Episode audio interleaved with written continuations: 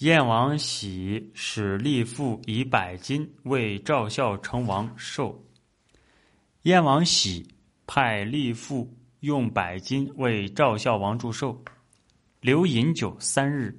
吏妇回报说，赵民年壮的都死在长平，他们的遗孤还没成年，可以趁机攻伐。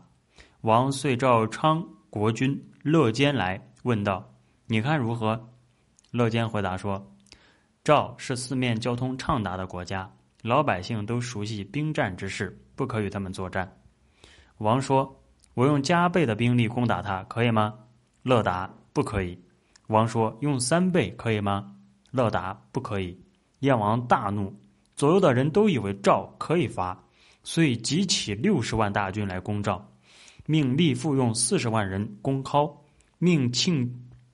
用二十万人攻代，诏命廉颇率八万人在高抵抗立父，命乐成率五万人在代抵抗庆秦，燕人大败，乐坚逃到了赵国。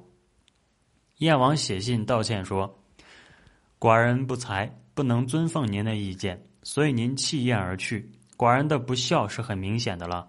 寡人打算改正错误而再次重用您，而您又不肯听从。”所以派使者述明于意，请您予以评论。俗话说：“仁者不轻易绝人，智者不轻易怨人。”先王对待您是世所明知的，寡人希望有错误而您能以加以掩饰，不料您却公开怪罪我。希望有过错您能加以教诲，不想您分开说出我的错误。况且寡人的做过，国人没有不知，天下没有不闻。你私自逃走，表明对寡人有怨恨，寡人必定有罪了。即使这样，恐怕您的行为未必尽属宽厚。谚云：“厚道人不败毁他人以自重，仁义人不损害他人以邀名。”因此，掩盖他人的缺点是厚道人的行为，拯救他人过错的是仁义人的道理。世上如果有掩寡人之不是、救寡人之过，除去您，我还指望谁呢？如今您接受先王重任，有很尊贵的身份，轻易抛弃寡人以侠私义，那么掩邪救过的恩泽就难以从您那里得到了。再说，世人虽薄待我，我反而厚报他；行为虽有失误，我反而爱用他。现在使寡人负不孝的罪过，而您也有失厚的缺陷。如为您选择的话，甚无可取。国家有疆界，就像家庭有墙环。用来合拢好处，遮掩坏处的。家事不相和睦，出去告诉邻居，并非良计。未见怨恶嫌隙而公开离弃，不算是完全宽厚。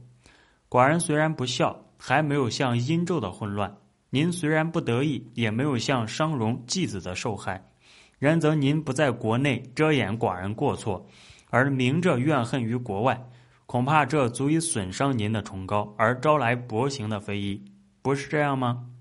如果可以名扬您的道义，成就您的崇高，虽蒙恶名，寡人也乐于接受。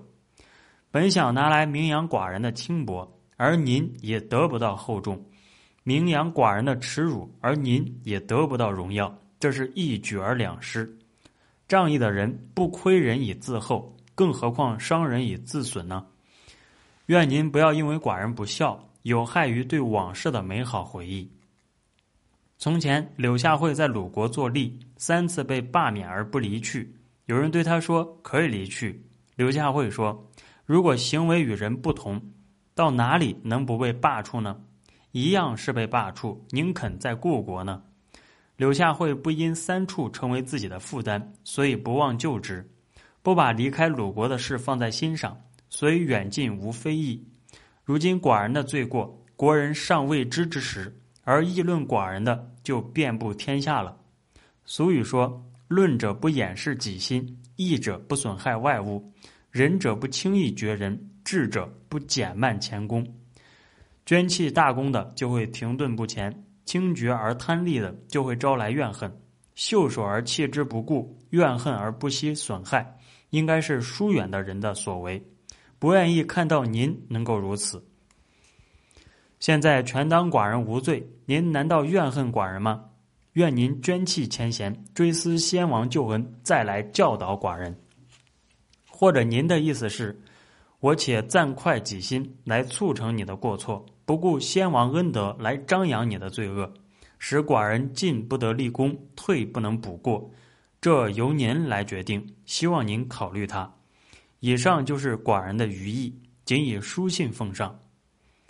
乐坚、乐成怨恨燕王不用其计。二人终于留诏，未予回报。